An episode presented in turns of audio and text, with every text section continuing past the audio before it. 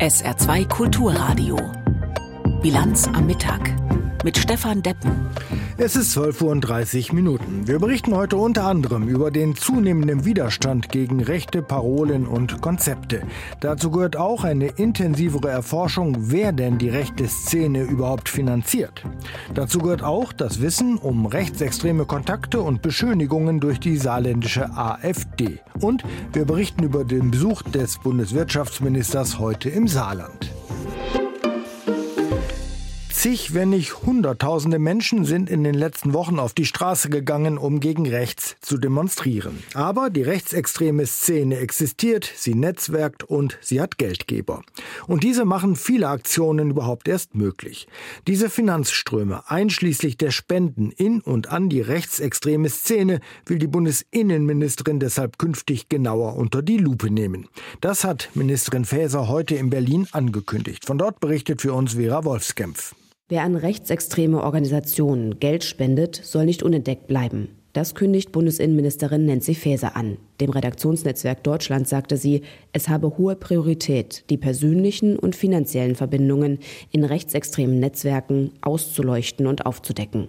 Dafür habe der Verfassungsschutz seine Möglichkeiten ausgebaut.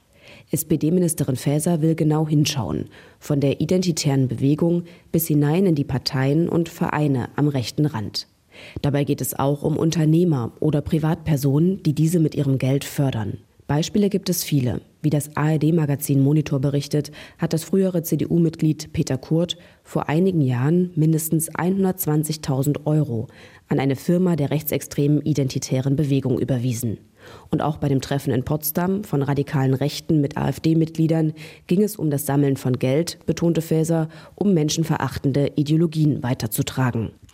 Stichwort rechts. Seit zwei Jahren ist Carsten Becker Landesvorsitzender der AfD hier im Saarland. Viele haben ihn wahrscheinlich noch gar nicht bewusst wahrgenommen. Aber das hat sich nun geändert. Er hatte sich nämlich zu dem umstrittenen Treffen rechter Gruppierungen mit AfD-Beteiligung in Potsdam geäußert.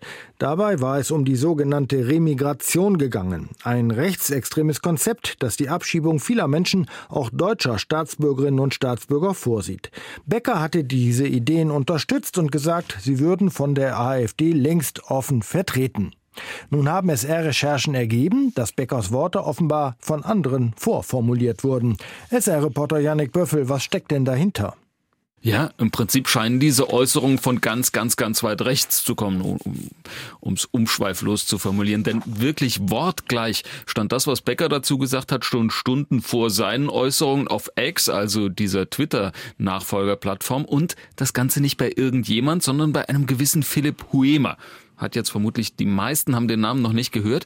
Der kommt aus Österreich und gilt als einer der Kader der rechtsextremen identitären Bewegung und ist, wie er sich selbst nennt, Chefagitator des Online-Portals Heimatkurier, das als Zentralorgan dieser identitären Bewegung im gesamten deutschsprachigen Raum gilt. Und Hoema, da schließt sich so ein bisschen der Kreis, hat auch sehr, sehr enge Kontakte zu Martin Sellner, der als Vordenker der Identitären gilt und der passenderweise genau der war, der in Potsdam bei diesem Geheimtreffen diese Remigrationspläne vorgestellt hat. Und wer ist diese identitäre Bewegung?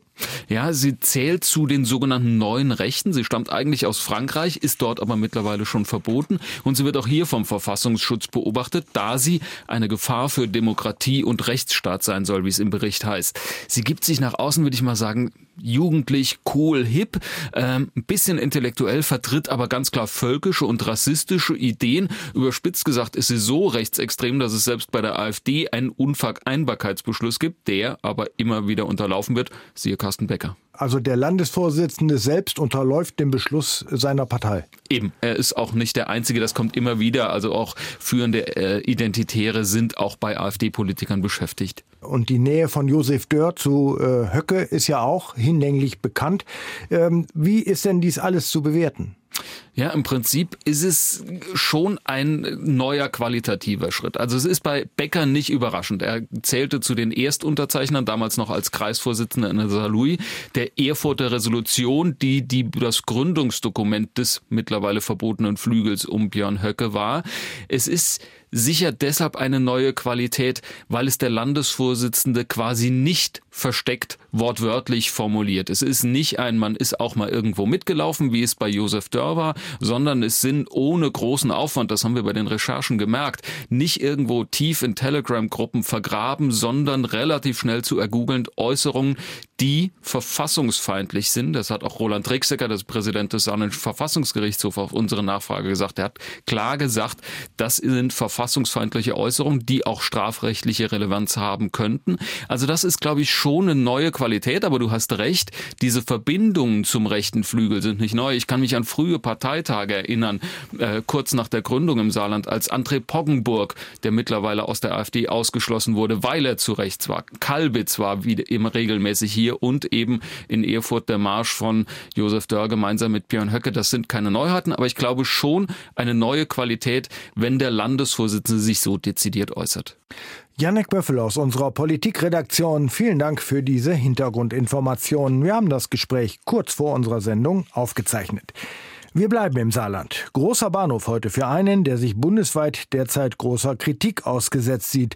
Bundeswirtschaftsminister Habeck besucht heute das Saarland.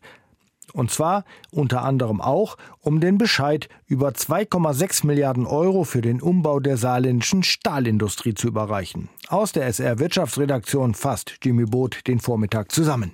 Die Erleichterung war am Morgen in der Saarbrücker Staatskanzlei spürbar. Bundeswirtschaftsminister Habeck und Ministerpräsidentin Rehlinger überreichten einen überdimensionierten symbolischen Scheck an Vertreter der Stahlholding Saar. Habeck hob dabei die Bedeutung der Stahlindustrie hervor. Ohne anderen Industrien zu nahe zu treten, natürlich auch einer sehr ikonischen, symbolischen Industrie für Deutschland. Wie kann man sich das Saarland ohne Stahl oder Nordrhein-Westfalen ohne Stahl vorstellen? Eigentlich gar nicht. Die saarländische Stahlindustrie, besonders die Belegschaft, war in den vergangenen Monaten nicht gut auf Habeck und die restliche Bundesregierung zu sprechen. Zu lange dauerte ihrer Ansicht nach die Förderzusage. Jetzt, da diese doch endlich da ist, hatte Habeck warme Worte für Industrie und Beschäftigte im Saarland mitgebracht. Eigentlich müsste man erwarten, dass Belegschaften, wenn sich so große Veränderungen ankündigen, vielleicht unter Bremse stehen oder dagegen votieren und sagen, geh weg, das ist alles zu viel, zu teuer und wir haben Angst um unseren Arbeitsplatz. Lass uns mal weitermachen, was wir die letzten Jahrzehnte gemacht haben. Im Saarland sei das anders. Konzernleitung und Belegschaft von Saarstahl und Dillinger wollten die Transformation, so Habeck. 2027 will die Stahlholding ersten Stahl aus wasserstoffbasierter Produktion herstellen. Ein ambitioniertes Ziel. Denn dafür muss auch abseits der Stahlwerke selbst einiges passieren. Darauf wies auch Ministerpräsidentin Rehlinger hin. Dass wir beim Ausbau der erneuerbaren Energien weiter vorankommen müssen, hier vor Ort, natürlich auch noch an vielen anderen Stellen. Und dass wir eine Infrastruktur auch brauchen, wo die Energie transportiert werden kann. Es müsse genügend Wasserstoff verfügbar sein und der in großen Mengen benötigte Strom müsse auch bezahlbar werden. Herausforderungen, die in den kommenden Jahren auch umgesetzt werden müssen, wenn der Umbau der Stahlindustrie gelingen soll. Nicht nur die Großindustrie steht vor Veränderungen, auch der Mittelstand müsse in den Blick genommen werden, bekräftigten Habeck und Rehlinger bei ihrem anschließenden Besuch beim Elektroinstallationsmaterialhersteller Hager in Blieskastel. Um auch auf dem Weltmarkt konkurrenzfähig zu bleiben, müsse jetzt investiert werden, meinte Habeck. Wir müssen in kurzer Zeit sehr viel Geld mobilisieren, um im globalen Wettbewerb mitzuhalten. Der globale Wettbewerb ist aber neu. China tritt viel robuster und auch strategisch aggressiver auf als noch vor ein paar Jahren. Die USA macht zum ersten Mal seit langer Zeit eine wirklich massive Ansiedlungspolitik und ist sehr aggressiv unterwegs, Unternehmen auch abzuwerben. Das muss man zur Kenntnis nehmen und natürlich sind die Regeln, nach denen wir im Moment Wirtschafts- und Industriepolitik betreiben, nicht für diese Zeit gemacht worden. Jetzt müssen wir innerhalb der Regeln sehen, wie wir möglichst viel Geld mobilisieren. Aber die Frage, reicht das alles, ist eine berechtigte Frage. Heute ist Robert Habeck noch bei Kraftblock in Sulzbach zu Gast. Sein Besuch im Saarland wird erneut von Bauern begleitet, die gegen die Kürzungen von Subventionen protestieren. Mit ihnen will Habeck am Nachmittag auch noch sprechen, aber hinter verschlossenen Türen. 12 Uhr und 40 Minuten Zeit für die Nachrichten in der Bilanz am Mittag und die hat heute Florian Mayer für uns. Der Internationale Gerichtshof in Den Haag verkündet heute seine Entscheidung in einem Eilverfahren gegen Israel wegen des Vorwurfs des Völkermordes im Gazastreifen. Südafrika hatte das Verfahren angestrengt. Das Land wirft Israel vor, nicht gezielt gegen Terroristen vorzugehen, sondern die Palästinenser als Volk vernichten zu wollen. Bis zu einem abschließenden Urteil wird es allerdings noch Jahre dauern. Dennoch wird die Entscheidung mit Spannung erwartet, da sie den Druck auf Israel erhöhen könnte. Premier Netanyahu hatte bereits deutlich gemacht, gemacht, dass er sich nicht an die Entscheidung des Internationalen Gerichtshofes gebunden fühlt. Im Tarifkonflikt zwischen Deutscher Bahn und Lokführergewerkschaft GDL haben Unionspolitiker eine Einschränkung des Streikrechts ins Gespräch gebracht. GDL-Chef Weselski weist die Forderung zurück und spricht von einer unverfrorenen Beschneidung der Arbeitnehmerrechte. Er warf der Union vor, sie sei dafür verantwortlich, dass die Bahn inzwischen ein marodes Unternehmen sei. Die GDL bestreikt seit Dienstag den Güter- und seit Mittwoch auch den Personenverkehr der Bahn. Der Ausstand soll noch bis Montagabend dauern. Die Konsumstimmung in Deutschland ist zum Jahreswechsel wieder eingebrochen. Das geht aus einer aktuellen Umfrage der Marktforschungsunternehmen GfK und NIM hervor. Nach einem kurzen Hoch vor Weihnachten ist die Stimmung demnach wieder so schlecht wie seit März vergangenen Jahres nicht mehr. Die Experten führen das vor allem auf die zuletzt leicht gestiegenen Verbraucherpreise und die Kriege in der Welt zurück. Das Statistische Bundesamt hat den Mikrozensus 2024 gestartet. Wie die Behörde mitteilte, werden bis Dezember etwa 380.000 Haushalte nach einem Zufallsverfahren ausgewählt und die darin wohnenden Personen befragt. Dies entspricht rund einem Prozent der Bevölkerung. Der Mikrozensus soll Daten zum Leben in Deutschland liefern. Die Fragen beziehen sich etwa auf Themen wie Familie, Bildung und Internetnutzung, aber auch Einkommen, Lebensbedingungen und möglicher Migrationshintergrund. Der deutsche Fußballtrainer Jürgen Klopp wird den FC Liverpool zum Saisonende verlassen. Das teilt der englische Erstligist auf seiner Internetseite mit. Dort erklärte Klopp, bei der Vorbereitung der kommenden Saison seien ihm Zweifel gekommen, ihm gehe die Energie aus. Klopp ist seit Oktober 2015 Trainer in Liverpool. Das Flüchtlingshilfswerk der Vereinten Nationen und weitere Hilfsorganisationen haben erneut und eindringlich auf die schwierige humanitäre Lage in der Ukraine hingewiesen. Ähnlich wie im Gazakrieg. Täglich würden Häuser, Wohnungen und Einrichtungen der Infrastruktur zerschossen, täglich kommen Zivilisten ums Leben. Für den Fall, dass Russland im Krieg gegen die Ukraine die Oberhand gewinne, sei von weiteren Flüchtlingen in Richtung Westen auszugehen. Ungeachtet dessen wird weiter gekämpft, an der Front und politisch vor dem Sicherheitsrat der Vereinten Nationen in New York. Dort nämlich war der Absturz einer russischen Militärmaschine unter noch immer rätselhaften Umständen Anlass für gegenseitige Schuldzuweisungen zwischen Russland und der Ukraine. Aus New York, Antje Passenheim. Als die Dringlichkeitssitzung startete, war der, der sie vom Sicherheitsrat gefordert hatte, schon wieder abgereist. Russlands Außenminister Lavrov hatte unmittelbar nach dem Absturz des russischen Militärflugzeugs den Vorwurf des Kremls bei einer Pressekonferenz in New York unterstrichen. Die Ukraine habe das Flugzeug abgeschossen. Im Sicherheitsrat selbst ließ Moskau diese Vorwürfe dann nur noch von seinem stellvertretenden UN-Botschafter erheben. Dimitri Poljanski sprach von einem hinterhältigen Terrorakt. Alle Informationen, die wir haben, zeigen, dass wir es hier mit einem vorsätzlichen, gut durchdachten Verbrechen zu tun haben. Die ukrainische Führung habe die Route des Flugzeugs sehr gut gekannt über die die Kriegsgefangenen zu dem Ort geflogen werden sollten, an dem der angebliche Austausch stattfinden sollte. Dass ein Gefangenenaustausch geplant und dann abgesagt worden war, hatten die ukrainischen Behörden bestätigt, jedoch gab es keine gesicherten Informationen darüber, wer sich an Bord der abgestürzten Maschine befand, so die stellvertretende UN-Generalsekretärin Rosemary DiCarlo. Nach Angaben der russischen Behörden waren darin 65 ukrainische Kriegsgefangene, sechs russische Crewmitglieder und drei russische Militärs. Nach ukrainischen Angaben könnte das Flugzeug jedoch Raketen für das russische Militär transportiert haben. Beide Länder hätten Untersuchungen angestoßen, doch für die Vereinten Nationen bleibe es schwierig, aufgrund gegenseitiger Behauptungen der Kriegsparteien tatsächlich Licht in die Umstände des Flugzeugabsturzes zu bringen. Die Ukraine forderte eine unabhängige internationale Untersuchung, Kiews stellvertretende UN-Botschafterin Christina Hajowischin unterstrich. Seit Russland vor fast zehn Jahren die Krim überfallen hat, seit es vor zwei Jahren einen Krieg gegen die Ukraine begonnen hat, haben wir so oft erlebt, dass Russland zu jedem Verbrechen und jeder Provokation fähig ist, um seine Verletzungen zu rechtfertigen und vom Eigentlichen abzulenken. Dem Krieg nämlich, den Russland begonnen habe, um die ukrainische Staatlichkeit zu zerstören. Ähnlich betonte es auch der stellvertretende UN-Gesandte aus Washington, Robert Wood. Wie viele UN-Diplomaten warf er Moskau sinngemäß vor, erneut die UN-Bühne zu nutzen, um von seinen kriegerischen Handlungen abzulenken. Russlands übereilter Ruf nach einer Dringlichkeitssitzung zum Flugzeugabsturz folge einem bekannten Drehbuch, sagte Wood. Russia's rush to call for a council meeting fits a now familiar pattern. Russland habe immer wieder versucht, die Verantwortung für Tragödien dieses sinnlosen Kriegs seiner Wahl wegzuschieben und sich als Opfer darzustellen und nicht als der Aggressor. Die Ukraine ist auf massive westliche Hilfe angewiesen, ob in Form von Flugzeugen, Marschflugkörpern oder anderen Dingen. Sie braucht militärische Unterstützung. Entscheidende Rolle spielen dabei die Milliarden, die die USA der Ukraine bereitstellen. Doch genau an dieser Stelle hakt es derzeit.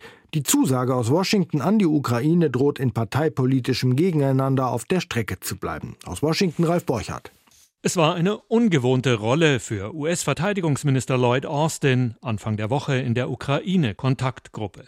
In einer Videokonferenz der rund 50 Unterstützerstaaten stand der bisher wichtigste Geldgeber mit leeren Händen da und musste die anderen bitten, die Lücke zu füllen. So I urge this group to dig deep ich fordere diese Gruppe dringend auf, sich dafür ins Zeug zu legen, der Ukraine mehr lebensrettende, bodengestützte Luftabwehrsysteme und Abfangwaffen zur Verfügung zu stellen. Die USA hatten ihr letztes Hilfspaket Ende Dezember verkündet. Für weitere Hilfen braucht Präsident Joe Biden grünes Licht aus dem Kongress. Bisher hieß die Linie der Republikaner, neue Ukraine-Hilfen nur, wenn die Demokraten im Gegenzug verschärften Einwanderungsregeln zustimmen, vor allem mit Blick auf die Grenze zu Mexiko. Jetzt heißt das Motto offenbar Totalblockade, dahinter steckt Donald Trump. Hinter verschlossenen Türen habe Mitch McConnell der führende Republikaner im Senat und eigentlich ein Befürworter der Ukraine-Hilfe, eingestanden, die politischen Rahmenbedingungen hätten sich geändert. Donald Trump mache Druck, überhaupt keinem Deal mehr zuzustimmen, den Präsident Joe Biden im Wahlkampf als Erfolg verkaufen könne. So berichten es die Washington Post und andere US-Medien unter Berufung auf Augenzeugen. Mit Romney, republikanischer Senator aus Utah und entschiedener Trump-Kritiker, bestätigte im CNN-Interview, The border is a very important issue for uh, Donald Trump and the fact that he would communicate die Grenze ist ein sehr wichtiges Thema für Donald Trump. Die Tatsache, dass er republikanischen Senatoren und Abgeordneten mitteilt, dass er nicht will, dass wir das Grenzproblem lösen, weil er die Schuld dafür Biden zuschieben will, ist wirklich haarsträubend.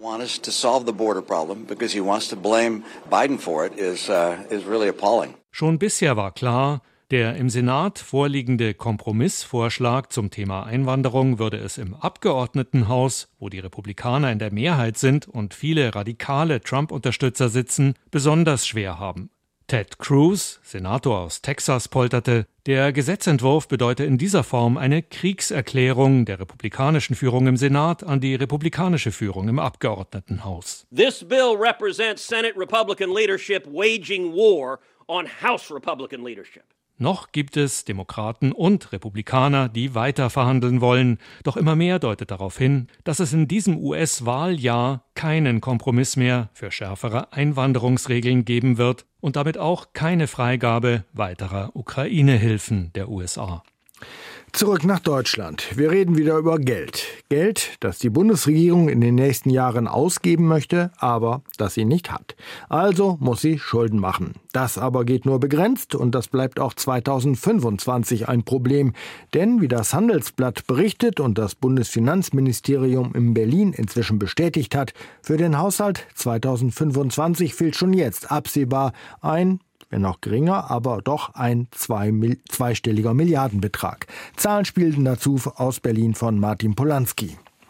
Nach dem Haushalt ist vor dem Haushalt. Der Bundestag soll in der kommenden Woche zwar erst einmal den lang diskutierten Etat für 2024 verabschieden, aber schon jetzt zeichnet sich ab, die Haushaltsaufstellung für 2025 dürfte die Ampelkoalition vor neue große Herausforderungen stellen. Denn schon jetzt tun sich Lücken auf. Im Juli sprach das Finanzministerium in seiner Planung von 5 Milliarden Euro an Handlungsbedarf. Hinzu kommen 6 Milliarden Euro, weil eine entsprechende Rücklage bereits im laufenden Jahr aufgebracht werden soll. Und auch Folgekosten der Ahrtalflut müssen aus dem Haushalt 2025 finanziert werden. Alles in allem fehlen derzeit gut 15 Milliarden Euro, mit denen sich die Ampelhaushälter beschäftigen müssen. Dazu kommen sehr viele Unwägbarkeiten, die weitere Milliarden an Kosten verursachen könnten. Insbesondere der Klima- und Transformationsfonds KTF dürfte im kommenden Jahr zum Problemfall werden. Im laufenden Jahr stehen dem KTF noch rund 50 Milliarden Euro zur Verfügung durch Einnahmen aus dem Emissionshandel und der CO2-Bepreisung sowie durch eine Rücklage in Höhe von fast 30 Milliarden Euro. Diese Rücklage dürfte in diesem Jahr weitgehend aufgebraucht werden, also müsste der KTF 2025 mit deutlich weniger Geld auskommen. Aus dem Fonds fließen Fördergelder für den nachhaltigen Umbau der Industrie und den Heizungstausch in Privathaushalten. Zudem trägt der KTF auch die EEG-Kosten für Wind- und Solarparks, seit die EEG-Umlage für Stromkunden gestrichen wurde.